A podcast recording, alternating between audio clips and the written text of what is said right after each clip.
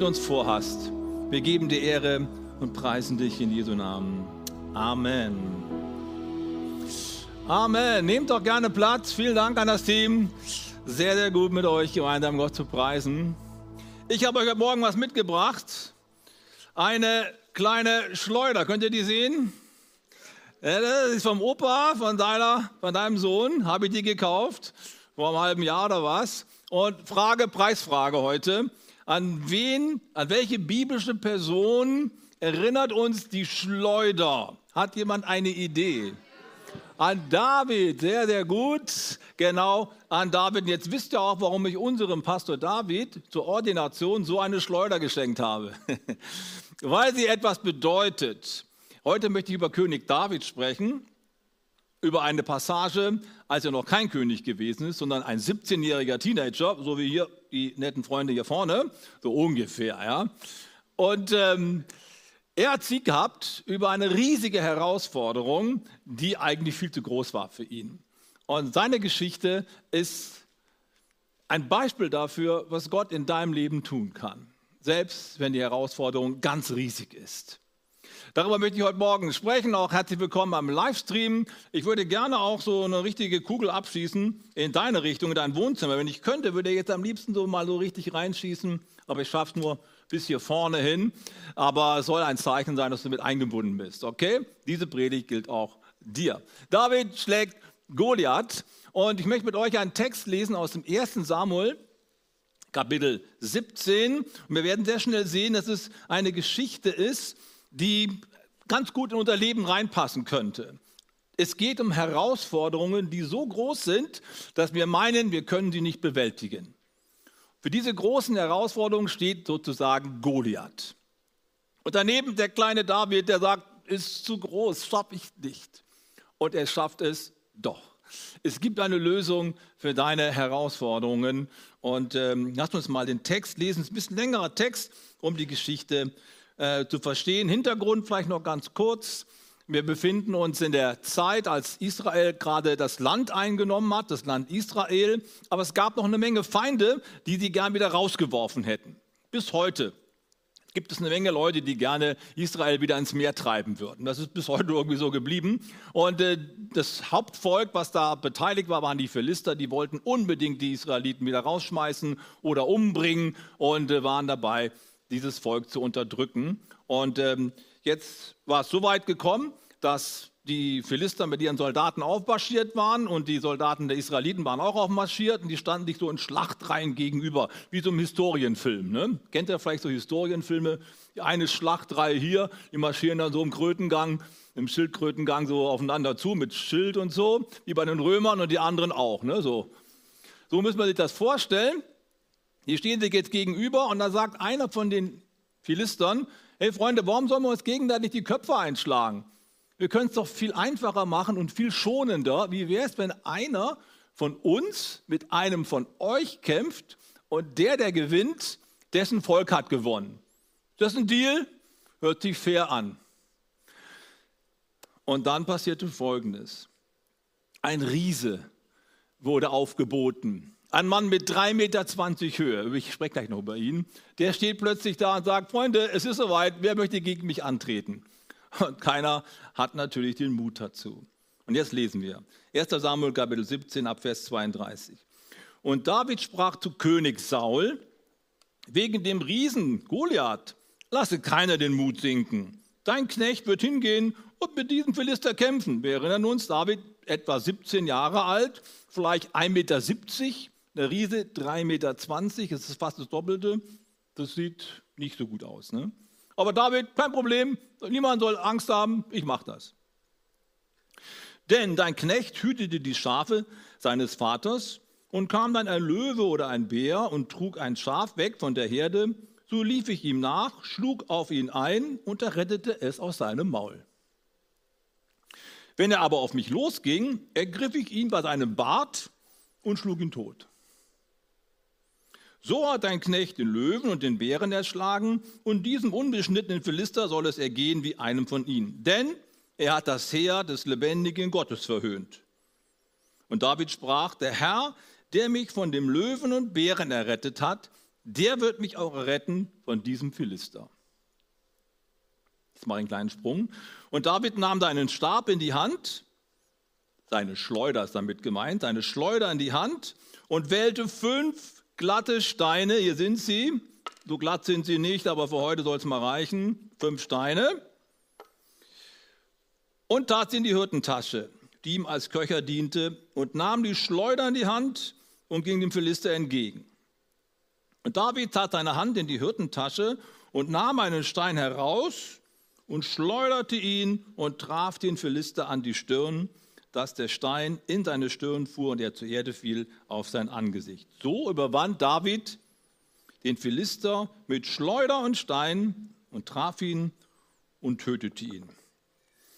Ja, eine sehr kriegerische Geschichte. Aber wir wollen heute ja nicht auf den Krieg schauen, sondern auf die Bedeutung, die dahinter steckt. Diese Geschichte hat auch eine geistliche Bedeutung, die ich gern mit euch besprechen möchte. David hat fünf Steine, okay? Fünf Steine. Und äh, die Predigt, die ich heute halte, ist keine expositorische Predigt. Es ist auch keine allegorische Predigt. Wenn ich jetzt sagen würde, der erste Stein bedeutet das und der zweite Stein bedeutet das, dann wäre das eine allegorische Predigt. Da halte ich nichts davon. Denn das wären quasi so verborgene Wahrheiten, die da im Text drin stehen, die wir eigentlich mit eigenen Augen nicht entdecken können. Das ist nicht mein Ansatz. Mein Ansatz ist, die fünf Steine, die David nimmt, sind fünf Haltungen, okay? Fünf Haltungen, die ich in seinem Leben entdecke, in dieser Geschichte, die ihn befähigt haben, am Ende den Riesen zu bezwingen. Also so als Illustration, okay? Jeder Stein soll jetzt quasi eine Haltung von David illustrieren, symbolisieren, um deutlich zu machen, es braucht ein paar Grund Einstellungen, damit du in deinem Leben die Herausforderungen meistern kannst, die dir zu groß erscheinen. Habt ihr den Gedanken? Dann gehen wir mal eins nach dem anderen durch. Der erste Stein, den David in die Hand nimmt, um diesen Riesen zu bezwingen, heißt, kein Riese ist einfach nur ein dummer Zufall. Kannst du mitschreiben, kannst du mit nach Hause nehmen. Kein Riese ist einfach nur ein dummer Zufall. Das ist eine ganz wichtige Haltung, die ausschlaggebend war, dass David diesen Riesen besiegen konnte. Diese Haltung. Das ist kein Zufall, dass der jetzt plötzlich da rumrennt. Jetzt überlegen wir mal kurz. Also, ich meine, wenn du jetzt einer der Soldaten von Israel gewesen wärst, du ziehst in den Krieg und irgendjemand macht den Vorschlag, der stärkste Mann von euch kämpft gegen den stärksten Mann von uns, dann würdest du denken, okay, das ist alles irgendwie im Rahmen. Wir gucken mal, wer ist bei uns 1,90 und geht regelmäßig ins Studio, hat solche Muckis und ist gut durchtrainiert, den schicken wir. Dann kriegen wir das irgendwie hin, ist machbar. Und jetzt kommt so ein 3,20 Meter Typ. Das war kein großer Mensch, sondern das war eine andere Kategorie von Mensch. Das klingt jetzt ein bisschen merkwürdig für uns, aber tatsächlich im Alten Testament wird mehrmals beschrieben, dass es mal Riesen gegeben haben soll. Lassen wir jetzt mal dahingestellt. Jedenfalls ist klar, in dem Text wird deutlich, hier wird nicht einfach ein großer oder ein starker Krieger aufgeboten, sondern ein Übermensch. Ja, das ist jetzt ganz wichtig. Also das war nun wirklich nicht zu erwarten, dass der andere so ein mächtiger und so ein großer Klotz ist. Das ist absolut außerhalb unseres Vorstellungsvermögens. Und genau das ist der Punkt. Wie schaffe ich es mit Herausforderungen, die eigentlich absolut über meine Möglichkeiten liegen, fertig zu werden? Die Israeliten sagen, pff, gar nicht. Wie kann denn sowas passieren? Was für ein saublöder Zufall, dass so ein Riese jetzt da rumrennt. Und David geht damit ganz anders um und sagt, ich habe damit ehrlich gesagt kein großes Problem. Ich bin nicht überrascht. Ich habe schon mit Löwen gekämpft und schon mit Bären gekämpft, da war ich noch kleiner als jetzt, da war ich vielleicht zwölf und 1,50 habe ich auch geschafft. Nee, da draußen, da draußen, da laufen einfach solche Viecher rum. Ich bin nicht überrascht. Das ist so die Haltung von David. Lass uns mal zurück zu uns kommen ich könnte mir gut vorstellen, dass der ein oder andere hier ist, der sagt, ich kann mich an Situationen erinnern, da war die Herausforderung so riesig und überwältigend, dass ich wie gelähmt gewesen bin. Kennst du das Gefühl der Lähmung? Du kriegst keinen Ton mehr raus. Irgendwie pff, bist du total blockiert. Blackout. Hat jemand von euch schon mal so eine mündliche Prüfung gehabt oder eine schriftliche Prüfung und du hast super gelernt und dann ist der Tag, du sitzt dort und bist so aufgeregt und ist alles weg. Ist schon mal jemand Ja, einige sind doch hier, die sowas schon mal erlebt haben. Das ist einfach unmensch, unmenschlich. Es ist mehr, diese Herausforderung, das schaffe ich nicht. Ich kann nichts machen. Irgendwie schaltet bei mir alles auf Blackout. Ich krieg's einfach nicht hin. Das ist eine riesige Herausforderung. Das ist tatsächlich ein Riese für manche Menschen. Wie schaffe ich es nur, Prüfungsangst zu überwinden? Oder vielleicht ist irgendjemand hier, der sagt, mein erstes Rendezvous. Ich bin hingegangen, war fröhlich und als es soweit war, habe keinen Ton rausgekriegt. Ich war so aufgeregt, ich war so schüchtern, ich habe es irgendwie nicht geschafft. Also als ich noch so ein Teenager war und in der Schule gab es ja immer so Partys und so weiter, da gab es schon auch mal das ein oder andere Mädchen, wo ich dachte, wow, am besten quatsche ich die mal an, aber ich habe nie einen Ton rausgekriegt. Ist dir auch so gegangen, Matze? Ja. Keine Ahnung, aber äh, ich, ich habe es einfach nicht gekriegt, hingekriegt. Und so gibt es manchmal Herausforderungen, die sind so groß, dass wir denken, das schaffen wir einfach nicht. Es ist alles blockiert in mir. Und so ähnlich ging es den Soldaten hier. Das, damit habe ich nicht gerechnet. Das ist einfach too much. Weißt du, ich bin ja schon ein bisschen länger unterwegs im Leben als die meisten von euch. Und ich kann euch eins verraten. Ich habe in meinem Leben Sachen erlebt, die hätte ich nie für möglich gehalten. Also skandalöse Sachen meine ich jetzt. Dinge, wo ich denke, dass, dass, dass es sowas gibt, dass sowas passiert. Hätte ich nicht für möglich gehalten. Nur mal so ein paar Beispiele, vielleicht trifft es dein Leben oder auch nicht. Stell dir mal vor, deine allerbeste Freundin, mit der du die ganze Schulzeit durch zusammen gewesen bist, ihr seid richtige Buddies, die spannt dir den eigenen Ehemann aus. Das wäre eine Situation, wo du denkst, das ist absolut außerhalb meines Vorstellungsvermögens. Dass das sowas, sowas passiert, das ist passiert. Hoffentlich nicht in deinem Leben, aber diese Dinge passieren. Du denkst, das geht doch gar nicht. Das ist völlig außerhalb meines Vorstellungsvermögens. Oder dass ähm, Menschen, die dir vorher zugetan gewesen sind, dich einfach fallen lassen, mit dir nichts mehr zu tun haben wollen und du irgendwie so ein Ausgestoßener bist. Vielleicht hat jemand ähm, dich in einen Konkurs mit reingerissen. Du hast alles richtig gemacht, war alles in Ordnung, du hast keine Fehler gemacht, aber andere haben einen Fehler gemacht und bist mitgerissen worden, voll reingerissen worden und jetzt hast du alles verloren. Das sind so Sachen, die passieren können, die sind einfach too much. Es ist einfach zu groß. Die Herausforderung ist nicht zu schaffen. Und weißt du, was dann passieren kann? Es kann passieren, dass du total gelähmt bist und denkst, ich schaff's nicht, ich kann meine Schüchternheit nicht überwinden, ich kann meine ich kann meine Trauer nicht überwinden. Ich kann die Herausforderung nicht schaffen. Ich weiß nicht, was ich machen soll. Deswegen möchte ich dir heute den ersten Stein von David so ans Herz legen. David war nicht überrascht, dass sowas passiert. Ich möchte dir heute Morgen Mut machen. Sei nicht überrascht, wenn Herausforderungen in deinem Leben kommen, die viel größer sind, als du dir das jemals vorgestellt hast. Riesen, die nicht im normalen Bereich liegen. Ich möchte dich ermutigen, David hat gesagt, ich bin nicht überrascht. Das passiert. Das Leben ist manchmal mit Konfrontationen verbunden, die viel größer sind, als wir uns jemals vorgestellt haben. Aber ich habe keine Angst, weil mein Gott ist größer. Ich kann diese Herausforderung bezwingen. Ich bin nicht überrascht. Gott ist nicht überrascht und Gott ist auch nicht überfordert von einem Riesen. Kannst du das glauben? Und wenn Gott auf deiner Seite ist, kannst du es auch schaffen. Erster Gedanke, kein Riese ist einfach nur ein dummer Zufall. Es ist so wichtig von unserer Haltung her, dass wir uns darauf einstellen, dass es manche Dinge gibt, die größer sind, als wir gedacht haben, damit wir vorbereitet sind. Das Unvorbereitetsein ist das eigentliche Problem, denn dann bist du gelähmt. Wenn du mit rechnest und denkst, okay, kann passieren, aber Gott ist auf meiner Seite, bist du gut gewappnet. Erster Punkt. Zweitens, der zweite Stein heißt, kein Riese geht von alleine. Das ist eine Haltung, die du brauchst. Versuch dir mal eben so vorzustellen, wie es den israelitischen Soldaten gegangen ist. Die stehen also jeden Tag da in der Schlachtreihe. Goliath tritt heraus und sagt: Na, Feiglinge, wie sieht's aus? Mit euch ist ja gar nichts los. Ja, ihr seid aus Ägypten rausgekommen, wahrscheinlich. Euer großer Gott hat euch rausgeführt. Das ist auch schon ein paar Jahre her, ne? Da geht ja gar nichts bei euch. Und dann steht die Tag für Tag, müssen sich solche Spottreden anhören und die wissen nicht, was sie machen sollen. Und ich frage mich manchmal, das ging ja tagelang. Es ging über 40 Tage, heißt es dort. 40 Tage. Was haben die sich eigentlich gedacht?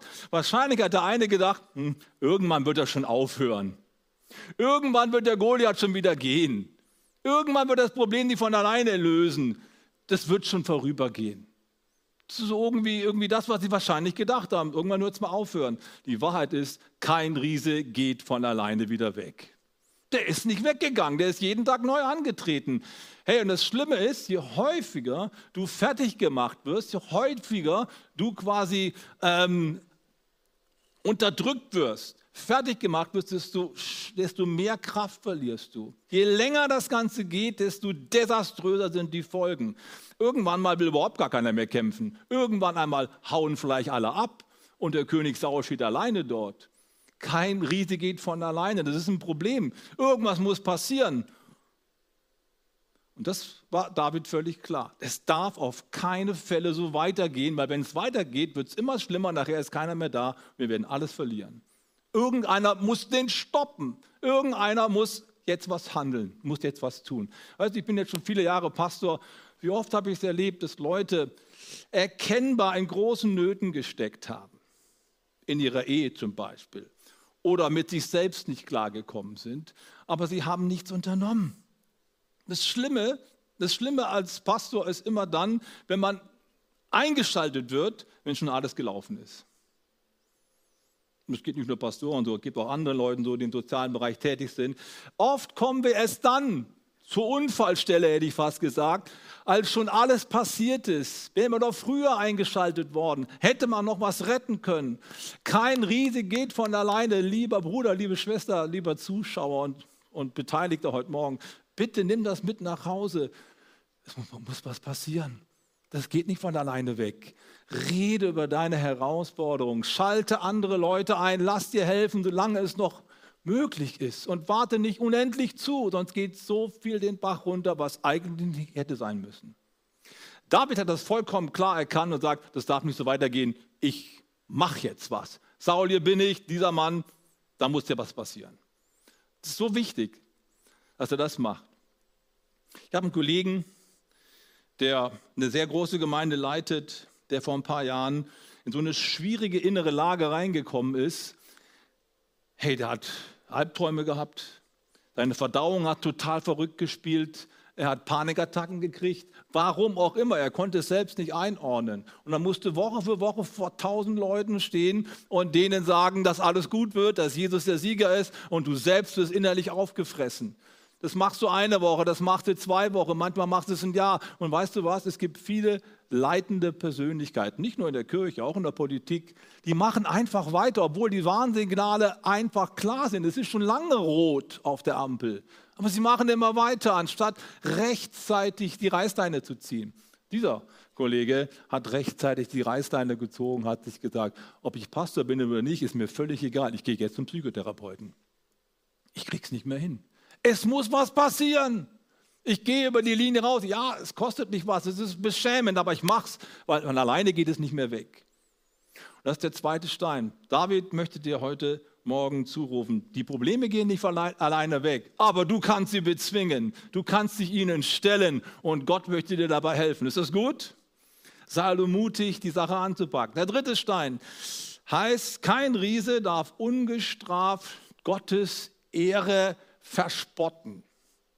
Kein Riese darf Gottes Ehre ungesühnt verspotten. In Vers 10 heißt es, den habe ich euch nochmal mitgebracht, da sagt der Philister, ich verhöhne heute die Schlachtreihen Israels. Und, Paul, und David sagt ja, das kann überhaupt nicht sein. Er verhöhnt die Schlachtreihen Gottes. Wieso? Da steht doch nur, er verhöhnt die Schlachtreihen Israels. Aber David sieht es anders. Denn er hat das Heer des lebendigen Gottes verhöhnt. So sagt er, so haben wir es am Anfang gelesen. Für ihn ist das mehr als nur ein Spottgesang. Es geht am Ende um die Ehre Gottes. Das hat David verstanden, die anderen haben es nicht verstanden. Was ist der Punkt dabei? Ich möchte eine Frage stellen. Glaubst du wirklich, dass es für Gott kein Problem ist, wenn es in deinem Leben einen Bach runtergeht? Ich sage es nochmal, ja. Glaubst du wirklich, für Gott wäre das kein Problem, wenn in deinem Leben alles den Bach runtergeht? Warum sollte das für Gott ein Problem sein, Na, ganz einfach, weil du der Repräsentant Gottes bist auf Erden. Wenn du zu Christus gehörst, wenn du zur Kirche gehörst, wenn du ein Mensch Gottes bist, dann ist das, was in deinem Leben läuft, irgendwie immer auch ein Bild auf den Gott, mit dem du unterwegs bist, oder? Ist doch klar. Und deswegen ist das für Gott ein riesiges Problem, wenn es in deinem Leben den Bach runtergeht. Und an dieser Stelle finden wir immer wieder Gebete in der Bibel, die Gott einschalten und ihn herausfordern und sagen, Gott, du musst was tun, weil wenn es uns schlecht geht, dann hast du ein Problem. Mose ist auf dem Berg Gottes und kämpft mit Gott, der so frustriert ist über das mürrische und klagende Volk. Er hat sie befreit aus Ägypten. Noch sind sie nicht angekommen im neuen verheißenen Land und es ist heiß, es gibt zu wenig Wasser und immer das gleiche Essen. Die sind gefrustet und dann fangen sie an zu meckern. Ach, wären wir doch in Ägypten geblieben, lieber Sklaven als hier in der heißen Wüste. Ich habe schon Sonnenbrand und Gott hat echt die, die Nase so voll. Und sagt dann zu Mose, weißt du was, Mose, ich lasse die ganzen nur dir in der Wüste. Wir beide, wir fangen mal von vorne an, okay? Mit dir gründe ich ein neues Volk. Dann sagt Mose an zwei Stellen, im 2. Mose 32 und im 4. Mose 14, fast identisch das Gleiche. Er sagt, Gott, meinst du das ernst? Was meinst du wohl, wie die Heiden dann über dich reden werden? Die werden sagen, ha, der Stammesgott Israels, ja, der hat es geschafft, dass die Israeliten über Nacht und Nebel irgendwie abgehauen sind. Das hat er noch hingekriegt. Aber er hat es nicht geschafft, das Volk auch ins verheißene Land zu führen, wie er es versprochen hat. Dieser Gott kann ja nichts. Oder sie werden sagen, der hat sie nur rausgeführt in böser Absicht, um sie in der Wüste verdursten und verhungern zu lassen. Es ist ein böser Gott. Glaubst du wirklich, ist es eine gute Idee, sagt Moses zu Gott, dass dieses Volk in der Wüste umkommt? Dann hast du ein Problem. Ihre Niederlage ist deine Niederlage. Ehrlich gesagt, macht mich dieser Zusammenhang unglaublich happy. Weil ich weiß eins, wenn ich mal ganz am Boden liege und es richtig schwierig ist, dann habe ich in mir ganz tief diesen Glauben, das kann Gott nicht zulassen das fällt auf ihn zurück. Wenn es bei mir am Bach runtergeht, dann werden die Leute sagen, schau mal, der Bernhard hat es im Glauben nicht geschafft. Wenn der Pastor es nicht mehr schafft, warum soll ich da noch glauben? Da werden ganz viele mit runtergerissen. Und deswegen wird Gott mir helfen, weil er das nicht zulassen kann. Er wird mich wieder aufrichten, er wird eine Lösung bringen. Das ist ein ganz tiefer Glaube in mir. Bis jetzt hat es geklappt, preis dem Herrn. Und immer wieder erlebe ich, wie Gott sagt, stimmt, deine Probleme sind meine Probleme und deine Niederlage ist meine Niederlage und deswegen darf das nicht so bleiben. Und das ist genau der Punkt, den hier der David erkannt hat. Ich muss gewinnen. Ich werde den Sieg davontragen, weil es geht letztlich um Gottes Ehre und nicht nur um mich. Hast du den Punkt? Der dritte Stein sollte also Mut machen, im Leben nicht einzuknicken und nicht dich unterdrücken zu lassen von deinen Problemen, von deinen Schwierigkeiten, deiner Minderwertigkeit. Es geht um Gottes Ehre, dass dein Leben blüht, dass dein Leben erfolgreich ist, dass dein Leben in die positive Richtung kommt, ist etwas, was mit Gottes Ehre zu tun hat. Und deswegen hast du ganz viel Grund, Hoffnung zu haben und Glauben zu haben. Dieser Riese wird bezwungen. Hast du den Punkt? Der dritte Überzeugungsstein. Kein Riese darf ungestraft die Ehre Gottes verspotten. Viertens, könnt ihr noch? Ich habe noch zwei Steine. Viertens, kein Riese wird aus eigener Kraft besiegt. In Vers 47, wir lesen es nochmal, sagt David folgendes zum König und zum Volk. Alle sollen erkennen, Gott rettet nicht durch Spieß und Schwert, der Kampf ist des Herrn. Das sagt also David vor dem Kampf. Er sagt, schau mal, meine Technik hier mit der Schleuder ist nicht der ausschlaggebende Punkt. Es ist nicht die neue Technik, der neue Trick oder so. Es geht letzten Endes darum, dass Gott den Krieg führt und den Kampf führt oder ich liege am Boden. König Saul hatte ihm seine eigene Rüstung angeboten und hat gesagt, weißt du, gegen den Goliath, da, da musst du aufpassen, der hat, der hat einen Speer wie so ein Weberschaft. Das ist so ein Riesending, wenn der nach dir schmeißt und du hast keine Rüstung an, das ist schlecht, zieh lieber meine Rüstung an. David probiert es halt in der Rüstung rumzulaufen, das total unbequem, er kann es nicht und sagt, weißt du was, die Technik ist nicht besser als meine Technik. Und am Ende kommt es überhaupt nicht auf die Technik an. Es kommt darauf an, dass Gott mit mir ist. Das ist entscheidend. Aber verzweifle nicht, wenn deine riesigen Herausforderungen so groß sind und denke nicht, du brauchst bloß die richtige Technik, um das wieder zu lösen. Brauchst du nicht. Das Wichtigste, was du brauchst, ist das Wissen, Gott ist auf meiner Seite. Und kannst du das wissen? Auf alle Fälle kannst du das wissen. Kannst du dafür was tun? Auf alle Fälle kannst du was dafür tun. Meine Empfehlung ist, und das hat David ganz klar so gemacht, ich tue alles, damit Gott auf meiner Seite ist. Und eigentlich brauche ich gar nicht viel machen. Mein Leben nochmal ordnen, das, was in meinem Leben nicht in Ordnung ist, Kompromisse und Halbheiten, raus damit. Ich empfehle mich Gott neu an. Ich sage, ich will mit Christus klar gehen, ich will keine Kompromisse machen. Hier ist mein Leben, Gott, du sollst die Nummer eins sein. Das ist schon alles. Und dann ist Gott auf deiner Seite, hundertprozentig. Noch kurz eine kleine Bemerkung. Der David, der ist 17 Jahre alt. Ein Kapitel vorher, in 1 Samuel 16, wird die Geschichte erzählt, wie Samuel vom Propheten äh Samuel, wie David vom Propheten Samuel zum neuen König gesalbt wird. Der kriegt quasi Salböl auf sein Haupt und der Samuel sagt als Prophet, der Herr hat es mir gezeigt, du wirst der nächste König werden.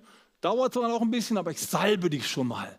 Salbung ist quasi das Zeichen Gottes mit dir. Gottes Kraft ist bei dir. Gottes Beistand ist auf dir. Du bist ein Mann Gottes.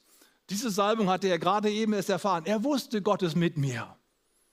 Die anderen Soldaten von Israel, die wussten das nicht. Die wussten nicht, ob Gott mit ihm ist. Die haben nur ihre eigene Kraft gesehen, ihre eigenen Techniken, ihre eigenen Möglichkeiten. Und, Samuel, äh, Saul, äh, David sagt, es kommt überhaupt nicht auf unsere Möglichkeiten an. Es kommt darauf an, dass unser Leben so klar ist, dass Gott hundertprozentig auf unserer Seite ist. Ich möchte gerne einen Psalm mit nach Hause geben, gerade wenn du auch in Schwierigkeiten bist. Ein sehr, sehr schöner Psalm, Psalm 46 der dir deutlich macht, es kommt alles darauf an, dass Gott für dich streitet, dass er die Sache in die Hand nimmt. Wir lesen mal ein bisschen rein in den, in den Psalm. Hier heißt es, Gott ist unsere Zuversicht und Stärke. Gott ist unsere Zuversicht und Stärke. Eine Hilfe in den großen Nöten, die uns getroffen haben. Darum fürchten wir uns nicht, wenn gleich die Welt unterginge und die Berge mitten ins Meer senken. Mehr geht nicht. Gott ist in seiner Stadt, sie wird nicht wanken. Seid stille und erkennt, dass ich Gott bin. Der Herr Zebaoth ist mit uns, der Gott Jakobs ist unser Schutz. Was für ein wunderbarer Psalm.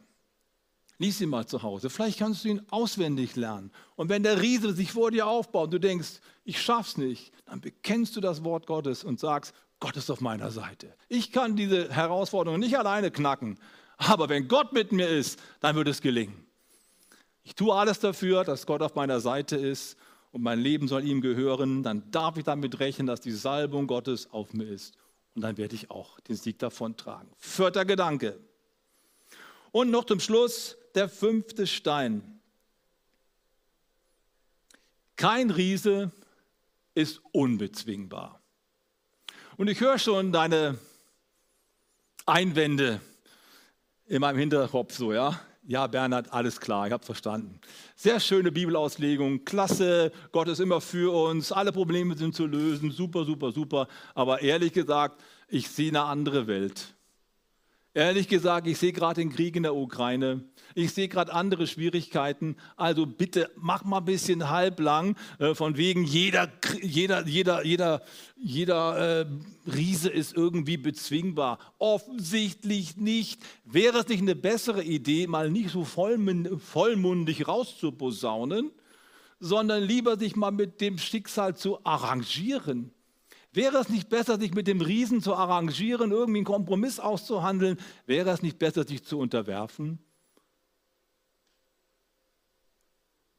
Ich sage niemals. Es ist ein Unterschied, ob ich sage, ich nehme das an, was in meinem Leben läuft, als Prüfung Gottes und sage Ja dazu und stelle mich darauf ein, dass Gott in der Regentschaft ist, oder ob ich sage, naja, ich nehme es halt in Kauf. Ich muss wohl irgendwie damit klarkommen. Das sind zwei völlig unterschiedliche Grundhaltungen. Und ich möchte dir gerne empfehlen, finde dich niemals mit einem Riesen ab, der in deinem Leben nicht sein sollte. Denn jeder Riese ist bezwingbar. Natürlich weiß ich auch, dass viele Menschen in Schwierigkeiten sind. Und nicht jeder Mensch, der jetzt in der Ukraine lebt, wird mit dem Leben davonkommen. Das wissen wir alle. Aber um den Punkt geht es nicht. Es geht mir nicht darum, dass jedes Ding in dieser Erde, auf dieser Erde positiv gelöst wird. Es geht um unsere Grundhaltung. Die ist sehr wichtig. Und wisst ihr, ich habe nun eines gelernt. Wenn man so ein bisschen in die Geschichte reinschaut, dann weiß, weiß ich eins hundertprozentig. Es gibt keine Macht, keinen Diktator, kein politisches System, was nicht bezwingbar wäre.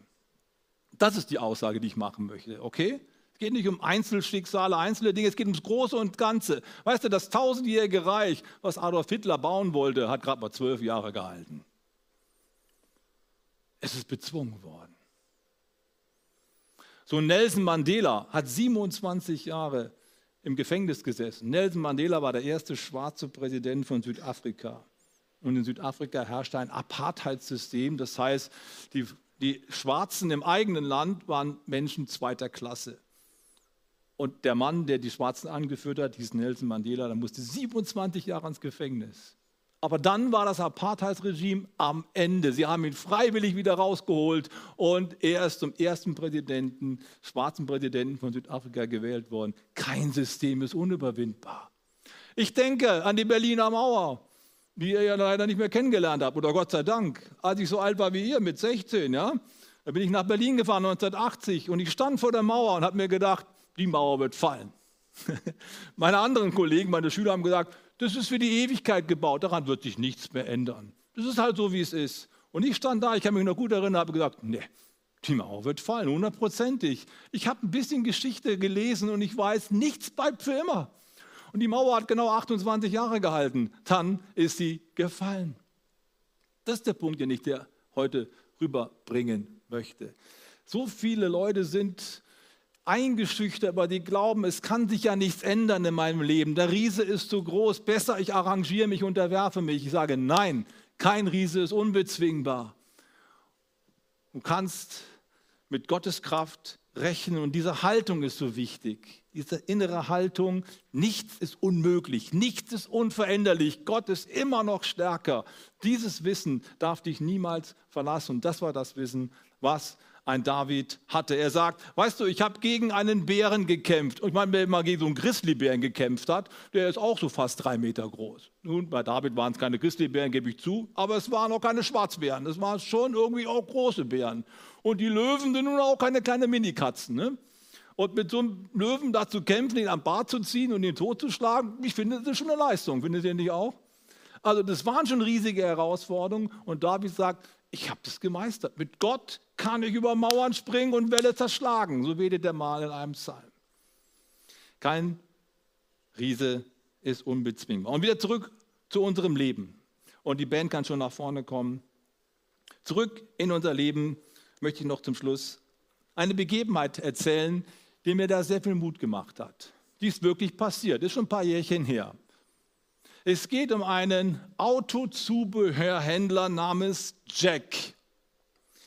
Der hat sich so ein Geschäft aufgebaut und hat Autozubehörteile verkauft, hat eine Frau gehabt und zwei Kinder, hat richtig Gas gegeben, aber so viel er auch gearbeitet hat, am Ende stand kurz vor Weihnachten der Konkursverwalter vor der Türe und hat gesagt, die sind pleite, jetzt wird abgeschlossen. Dann wurde das ganze Ding versiegelt und er konnte nicht mehr in sein Geschäft reingehen. Und er hat gerade noch so einen Sack von Autowischtüchern mit aus dem Laden gerettet. Dann hat gedacht, ich habe zwar nichts mehr, aber bald ist Weihnachten. Ich möchte wenigstens meinen beiden Kindern noch ein Geschenk kaufen, meiner Frau auch. Ich verkaufe so viele Tücher wie möglich. Dann ist er sechs Tage lang, Tag für Tag, von morgens bis abends durch die Stadt durchgelaufen und hat versucht, Autopoliertücher zu verkaufen. Sechs Tage lang. Und nach sechs Tagen hat er abgerechnet, er hat genau 75 Cent eingenommen. Nach sechs Tagen. Das hat ihn total fertig gemacht.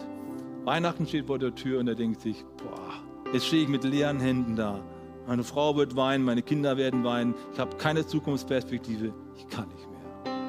Er war so verzweifelt, dass er in einen Waffenladen reinging, sich eine Pistole klaute und sich auf eine Parkbank oder auf eine Bank setzte. Und er hielt sich die Pistole an den Kopf. Es war 7 Uhr abends. Um die Ecke war ein Polizeihäuschen, so eine Station. Da saß ein, ein Polizist drin. Der wurde genau um diese Zeit, um 19 Uhr, wurde der irgendwie unruhig und dachte, was ist irgendwie, irgendwie, was ist da draußen los? Er geht vor die Tür, sieht den Mann mit der Pistole rumfuchteln, springt dazu und reißt ihm die Pistole weg und rettet ihn. Dann fängt der Mann an zu heulen und erzählt ihm die ganze Geschichte. Das und das und das ist passiert. Der Polizist hat noch ein bisschen Zeit, er hört aufmerksam zu und denkt sich, Mann, der arme Kerl, und schenkt ihm 20 Dollar. Dann klingelt das Telefon in seinem Häuschen. Er muss kurz rein und er wird gerufen in ein Elendsquartier der Stadt. Da soll ein Mord passiert sein. Und er sagt zu dem Jack: Jack, ich muss jetzt weiter. Wir haben noch ein bisschen Zeit. Wenn du möchtest, können wir weiter reden im Auto. Willst du mitkommen? Ja, ich will mitkommen. Er setzt sich also ins Auto, die beiden fahren dorthin ins Elendsquartier. Der Polizist und der Jack gehen in das Haus rein. Da liegt eine Frau tot am Boden vor ihrer Waschmaschine. Nein, sie ist nicht ermordet worden. Sie ist einfach tot umgefallen. Und da drumherum stehen fünf kleine Kinder, die heulen und ein Mann, der völlig aufgelöst ist. Als der Jack diese Situation sieht, da fällt es ihm wie Schuppen von den Augen und er denkt sich, Alter, ich habe geglaubt, ich habe einen riesigen Riesen bei mir. Aber das hier ist noch viel, viel schlimmer, da geht es mir ja noch gut. Ich war so blöd. Ich habe geglaubt, den Riesen, den kann ich nie bezwingen in meinem Leben, aber der ist ja noch größer. Und hatte 10 Euro von den 20 Euro genommen und dem armen Mann dort geschenkt, der da stand bei seiner Frau. Und dann sagte er zu Polizisten, lass uns so schnell wie möglich nach Hause fahren. Bring mich nach Hause. Ich muss zu meiner Frau und zu meinen Kindern.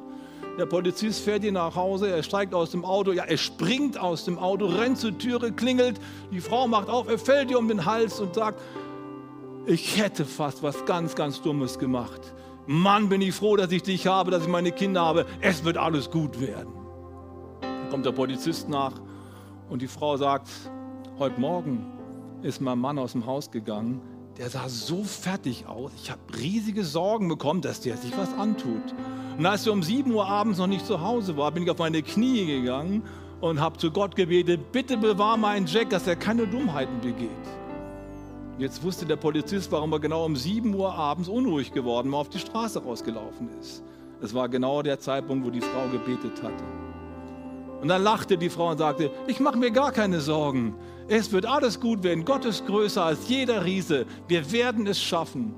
Und so war es dann auch. Der Jack hat neuen Mut bekommen. Ein paar Jahre später hat er eine gut gehende Autowerkstatt mit mehreren Filialen in den umliegenden Ortschaften, hat gutes Geld verdient. Seine Kinder haben eine gute Schule besuchen können. Die Ehe war glücklich und alles war vergessen.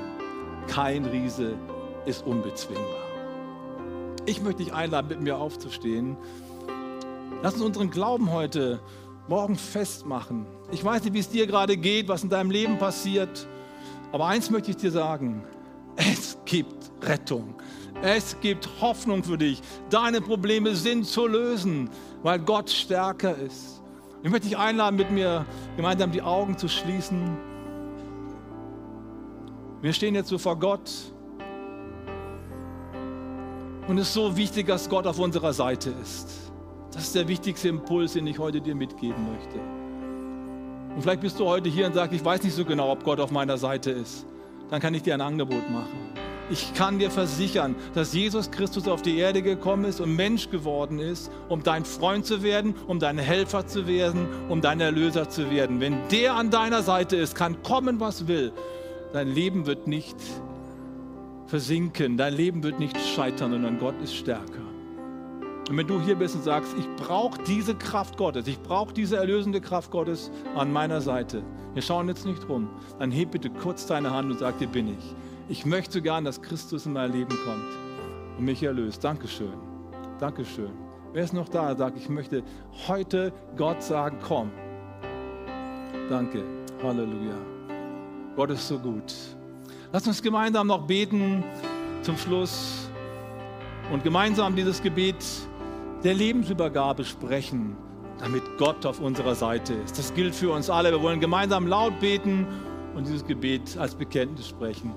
Jesus, ich weiß, dass du mich liebst. Es gibt nichts, was ich tun könnte, damit du mich mehr liebst. Du bist gekommen, um mich von allem zu befreien, was mich von Gott trennt. Du bist für mich gestorben und auferstanden. Ich folge deinem Ruf und bitte um Vergebung. Du sollst mein ganzes Leben bestimmen. Ich danke dir, dass ich durch dich wirklich frei bin und ein Leben in Ewigkeit habe. Amen. Halleluja. Komm, wir geben Gott einen Applaus.